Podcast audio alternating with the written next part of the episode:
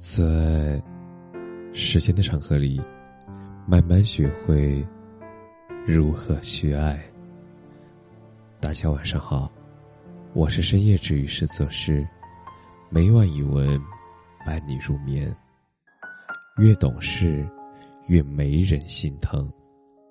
有句很扎心的话说：“我对这世间唯一的不满，就是这世间总是让那些更懂事的人承受更多。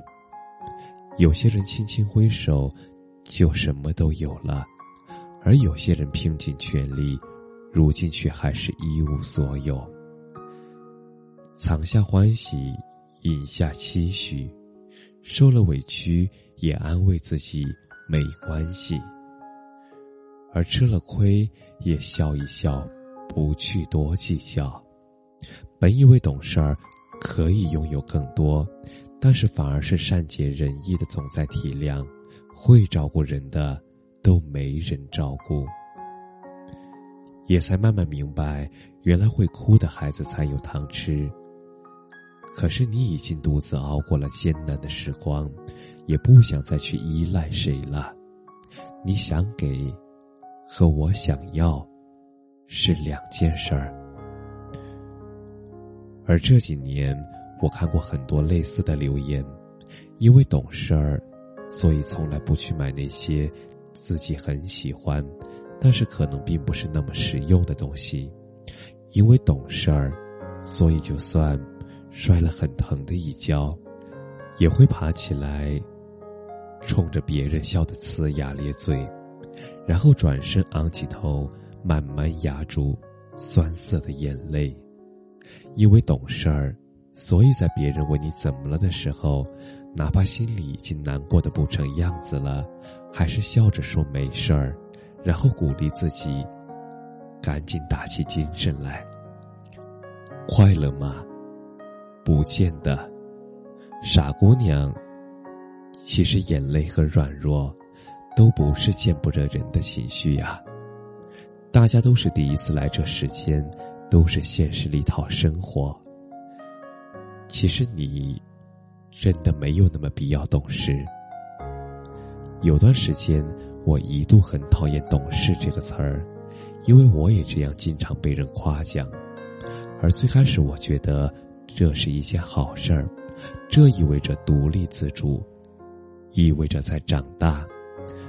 但慢慢的，我发现，这两个字，它成为了我心里的一道枷锁，它框着我，说话做事儿。都要再三思量。谨言慎行是一件好事儿，但是凡事有过不及，懂事儿过了头，就容易变成讨好型人格，害怕别人突然沉默，心里总是容易想的太多。越长大越觉得，我们可以被适当的骄纵，其实是很难得的幸运。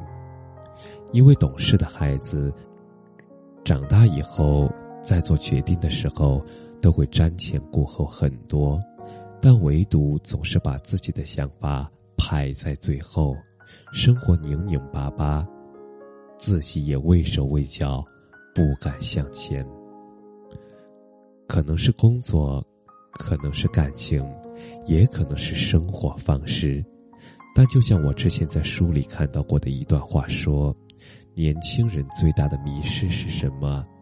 是没有意识到，你可以为梦想去折腾。不为梦想行动的人，空有一个年轻人的身体，没有年轻人的灵魂。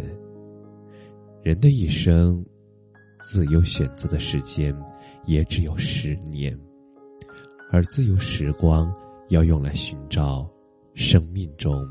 那些真正的自我认同，是这样的。实际上，这一生的时间，并没有那么长。你我也没有那么多观众，我们其实都有可以为了想要的东西去争取的权利。然后或拥有，或放下，那至少会少一点遗憾。自由的时光，那该来。寻找生命中那些真正的自我认同。你不必活成别人期待的模样，你只需要成为你自己。